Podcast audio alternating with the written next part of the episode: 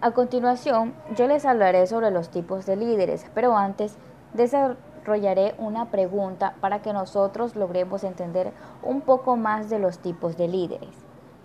¿Qué son los tipos de líderes de liderazgo en la psicología?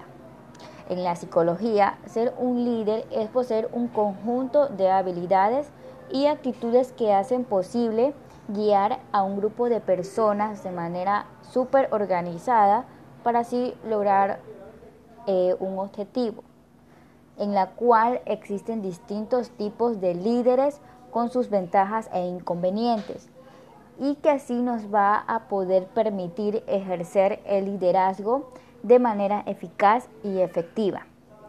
Como tipo de, de liderazgo número uno está el delegativo, que se basa en dejar que cada persona utilice su experiencia y conocimientos sin intervenirlos, la cual trata de un tipo de liderazgo muy apreciado entre los miembros de un equipo de trabajo. Su ventaja es en tener autonomía y libertad, donde les aporta mucha más motivación y les sirve para un mejor desempeño.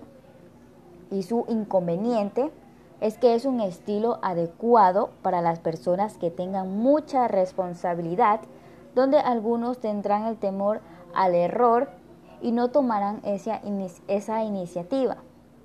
Como segundo tenemos el tipo de liderazgo autocrático. Este es un líder intervencionista, ya que solamente dice, pero no escucha al grupo que está dirigiendo que por otro lado suele ser un líder muy controlador. Eh, este tipo de liderazgo alberga un sentimiento de superioridad frente a las personas que el líder está dirigiendo.